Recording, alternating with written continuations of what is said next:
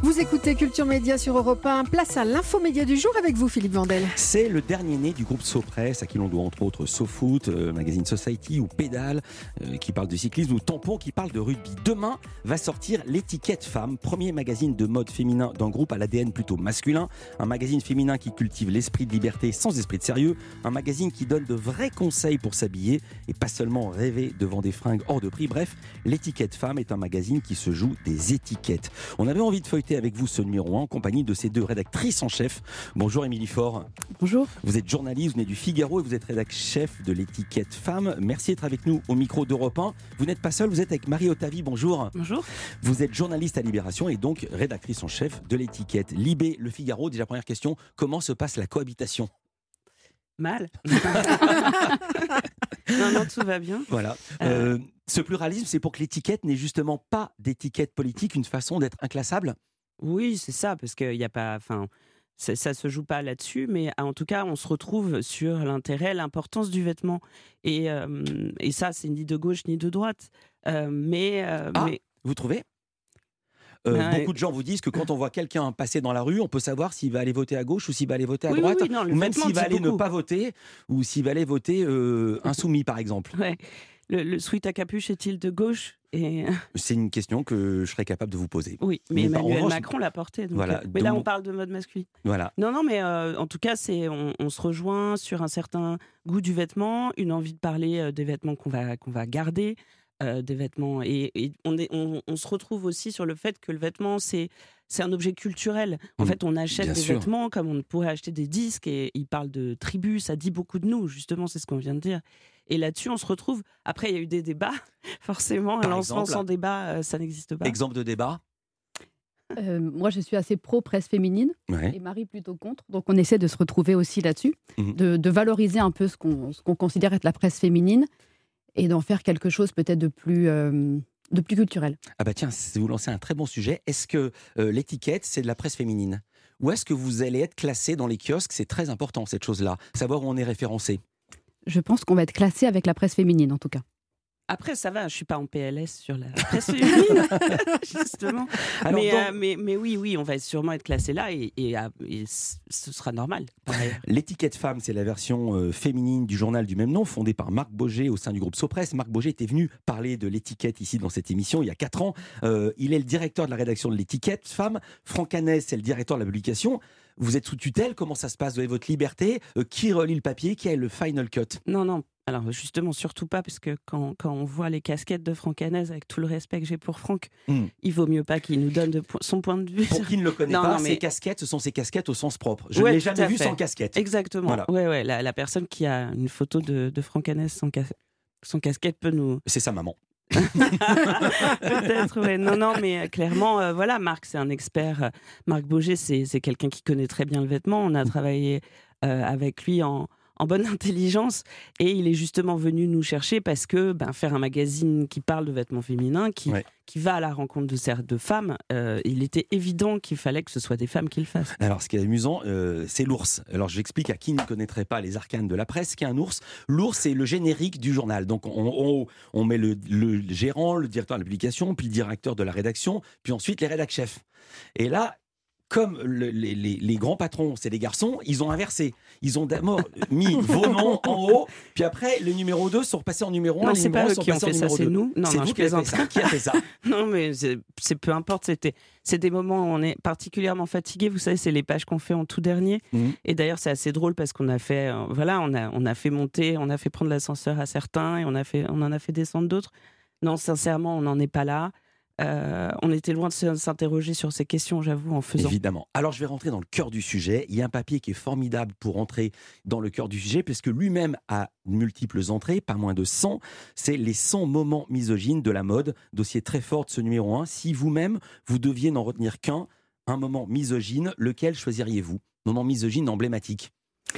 Euh, J'aime particulièrement celui sur euh, Wimbledon, puisque jusqu'à cette année, en fait, il y avait un, un dress code à Wimbledon qui est le All White Dress Code, qui impose à tous les joueurs et à toutes les joueuses donc de s'habiller intégralement en blanc, Mhm. ce qui a posé pas mal de problèmes aux femmes, notamment quand elles sont en période de menstruation, et pas mal d'angoisse, mais elles ne pouvaient pas déroger à cette règle. Et ça y est, enfin, ça vient de tomber. Seulement cette année. Seulement cette 2023. année. A priori, 2023 sera la première édition sans euh, all white dress code. Euh, Marie Ce Otavi, paraît fou. je- ça paraît complètement dingue. Marie Otavi, c'est la même question. Alors moi, bon, évidemment, c'est difficile de choisir parce que l'enjeu, c'est justement de de, de, De tous les lire. ben, de tout montrer, enfin de montrer à quel point. euh, Je vais le montrer. euh, voilà, c'est un peu un, Sur europe1.fr, vous voyez les 100 entrées et il y en a comme ça 5 pages.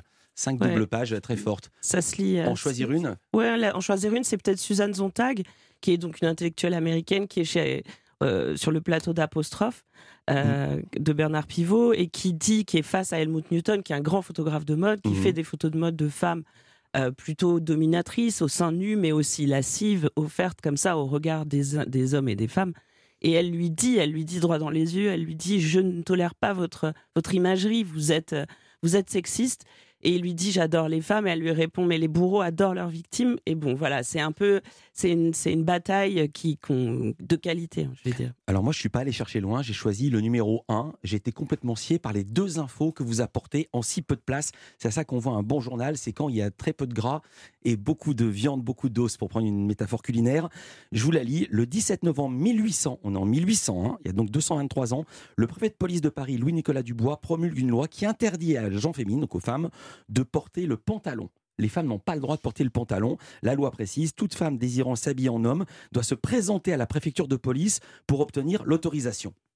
Loi complètement absurde, inique, euh, d'un autre temps. Elle a été abrogée en janvier 2013, il y a 10 ans seulement. Seulement. Ouais. Jusqu'à il y a 10 ans, il fallait une autorisation pour les femmes de porter un pantalon. c'est ça Pardon, c'est le café du commerce, mais dans quel monde vit-on? C'est Et ça des exemples, il y en a 100 comme ça. De tout acabit et là Mm. enfin voilà ça c'est c'est hyper intéressant de savoir ça qu'un jour quelqu'un s'est dit mais peut-être qu'on devrait abroger cette loi Ouais. ce serait peut-être pas dommage Je me rends compte qu'on n'a pas encore de parler de mode, parler de mode, alors que ce magazine qui s'appelle L'étiquette, qui dit étiquette dit vêtements, qui dit vêtements dit mode. Heureusement, il y a une deuxième partie dans l'info média du jour de Culture Média sur Europe 1. À tout de suite. La suite de Culture Média, c'est maintenant sur Europe 1 avec vous, Philippe Vandel, pour l'info média du jour. La suite. L'étiquette femme, ça sort demain. euh, c'est publié par Sopress. Nous sommes avec les deux rédactrices en chef euh, du magazine, Marie Otavi et Émilie Faure. Euh, Émilie Faure, quelle est la feuille de route par rapport aux autres magazines de mode féminin? Comment vous pourriez définir l'identité de votre journal? En quoi Sopress est-il différent? Parce que si c'est pour lancer un journal le même que les autres, euh, pardon de cette phrase un peu bancale, c'est pas la peine de le lancer. Alors déjà, c'est un guide puisqu'il sort deux fois par an. Mhm. Donc c'est un magazine qui va vous accompagner pendant toute une saison. Euh, c'est en ça que la mode est assez intemporelle à l'intérieur. C'est vraiment la volonté de donner des conseils et de faire des propositions pour que les filles aient en main bah, plein de clés pour Mhm. pouvoir s'habiller. On n'est pas du tout, on n'a pas du tout honte en fait de ça. C'est très assumé. Chaque image des séries de mode est décryptée. Elle est pleine de conseils. On raconte aussi des histoires. Euh, on avait envie de promouvoir une mode pour filles curieuses, si je peux le dire ainsi. Ah, C'est-à-dire très que curieux. ouais, il faut être très curieux Il et faut, être, euh, il faut être ouvert d'esprit. il faut être très ouvert d'esprit. Et c'est une mode qu'on veut. Enfin, c'est un magazine, pas une mode, mais qu'on veut aussi complice. On a vraiment envie de créer une, une communauté. Alors, pour bien s'habiller, est-il écrit dans l'édito, il faut savoir. Savoir quoi? Savoir ce qu'est un bracelet tennis. Pourquoi les Kitten Heels sur longtemps des chaussures d'apprentissage Pourquoi un jeans blanc n'est pas un jean? D'où vient le one-legger? Savoir pourquoi le seersucker est une matière sucrée salée? J'ai rien compris. Moi non plus. Je dois pas savoir m'habiller. Quel est le rapport entre le seersucker et s'habiller D'abord, c'est quoi le seersucker Le seersucker, c'est une matière qui vient du, du vestiaire masculin ouais. et qui est un, un tissu qui est rayé, que vous voyez beaucoup dans le dress code un peu américain, Mhm. euh, et qui est où les deux rayures n'ont pas la même texture et la même épaisseur, d'où ce mélange sucré-salé, et qui donne ce côté un peu froissé. Mais tout ça, vous le saurez si vous achetez le magazine demain. Euh, alors, il faut dire, c'est le premier ma- magazine féminin du groupe Sopress. Alors, heureusement que c'est féminin. Heureusement que vous êtes des femmes, parce que sinon, il y a deux, trois sujets, on dirait, mais qu'est-ce que c'est macho? Vous feriez troller sur les réseaux sociaux. Euh, on prend le sommaire, par exemple, vous consacrez une série au trench coat que vous qualifiez de humide mais élégante. Un mec ferait la blague, Mais il serait qualifié ça- de dernier des beaufs. Justement, ouais, Mais parce que vous avez un esprit malade, c'est pour ça que vous le mal lisez de placé. cette façon. Non, Alors non, que il y a tellement d'ironie. Je on l'a connais écrit. très bien ce presse pour savoir qu'il y a beaucoup d'ironie et que vous saviez ceci, que vous, jouez- vous avez joué avec les codes, non?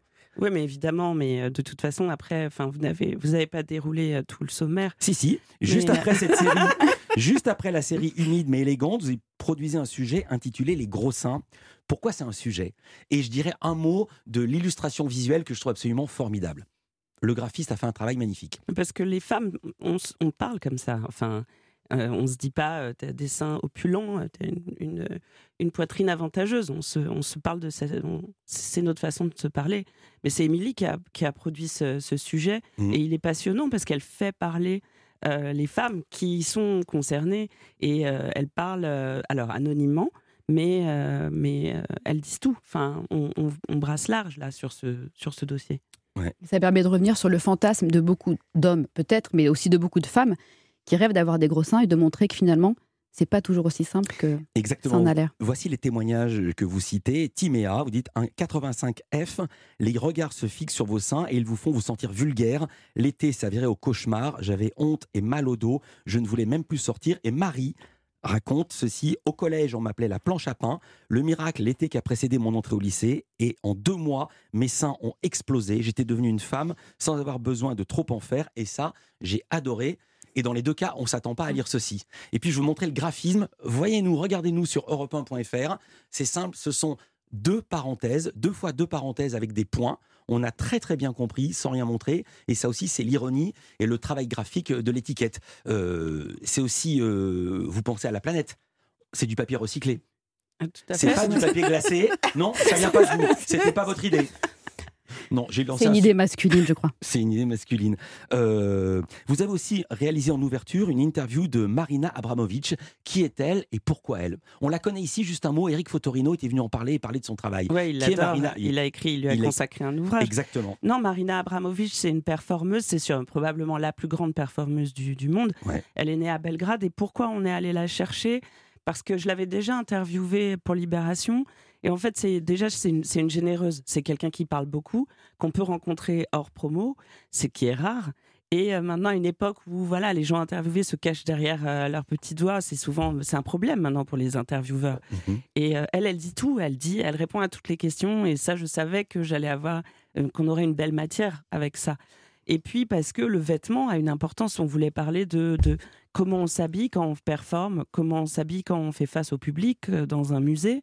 Euh, quand on risque sa vie, parce qu'elle, mm. elle a vraiment réellement, au début de sa carrière, risqué sa vie Je vais raconter ce qu'elle a fait. Euh, elle a fait, alors parfois déjà, elle été nue dans les performances avec euh, son fiancé qui était aussi son partenaire, mais surtout ce qu'elle a fait, elle, était offerte, si je veux dire, au public, et le public pouvait faire ce qu'il voulait. Et il y avait même un revolver chargé sur la table. Et si quelqu'un voulait prendre le revolver, techniquement, matériellement, il le pouvait. C'est un courage inouï. je ne sais même pas si on ça du courage. C'est mmh. dingue, elle est unique en tout cas. Ouais, elle parle de ça, elle parle de la violence euh, dans cette performance. Ça, c'est une de ses premières performances qui a marqué les esprits, qui l'a imposé dans le monde de l'art. Et d'ailleurs, il y avait 72 objets, euh, parmi eux un pistolet, et elle a été agressée même. On a, le, public a, découpé ses vêtements et, euh, et c'est un homme qui a tenté de l'agresser euh, avec le, pistolet. Autre rencontre de ce personnage, de ce numéro 1, un personnage unique, c'est la Ticciolina. pour les plus jeunes, dites qui était la Ticciolina La Ticciolina, c'était une porn star. Mhm. hongroise, naturalisée italienne et qui ensuite a été députée au Parti radical italien et qui a été très connue euh, en Europe puis aux États-Unis, notamment parce qu'elle a épousé Jeff Koons. Et Jeff Koons, euh, immense artiste qui, je crois, est l'artiste contemporain qui vend ses œuvres le plus cher, donc euh, vraiment très très connu.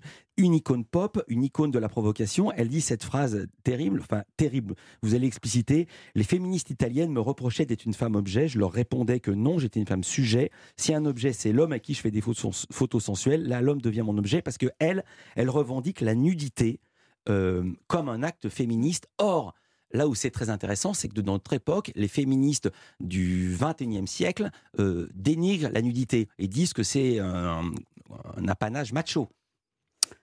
Oui, on voit une objectivation de la femme. Elles disent pas tout ça, mais en, tout, en tout, cas, la Ticciolina elle assume totalement cette nudité. Elle en a fait, euh, bah, en a fait sa marque de fabrique. Et même quand on l'a interrogée sur les nombreuses photos qu'on voit d'elle à Rome lors de son élection, où elle se fait vraiment tripoter par une foule d'hommes, et ça peut être assez, assez angoissant de le voir aujourd'hui euh, euh, sur papier glacé. Ça lui fait absolument rien, parce que elle, c'est presque comme si elle sortait de son corps en fait. Elle nous explique que c'était rien, que les hommes étaient tous très gentils. Et, ça fait assez réfléchir finalement aujourd'hui ah, de lire ce genre de témoignages. On pensait parler chiffon, on parle politique, c'est pas la moindre des qualités de ce magazine. Ça sort deux fois par an, on n'a pas dit le prix.